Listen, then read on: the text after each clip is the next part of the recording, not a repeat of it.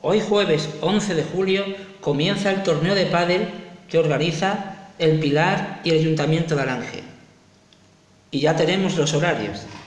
Hoy jueves los horarios son por la tarde, desde las 19.30 horas hasta las 21 horas. El viernes, día 12, los partidos serán desde las 19 a las 21 horas. Y ya el sábado y el domingo son turnos de mañana y de tarde.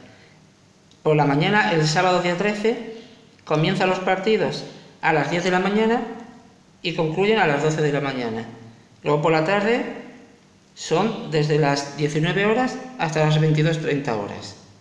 Y ya el domingo, que son las finales, tenemos finales tanto por la mañana como por la tarde. Por la mañana, desde las 11 de la mañana hasta las 12 y media. Y luego por la tarde hay dos finales, a las 18.30 horas y a las 20 horas.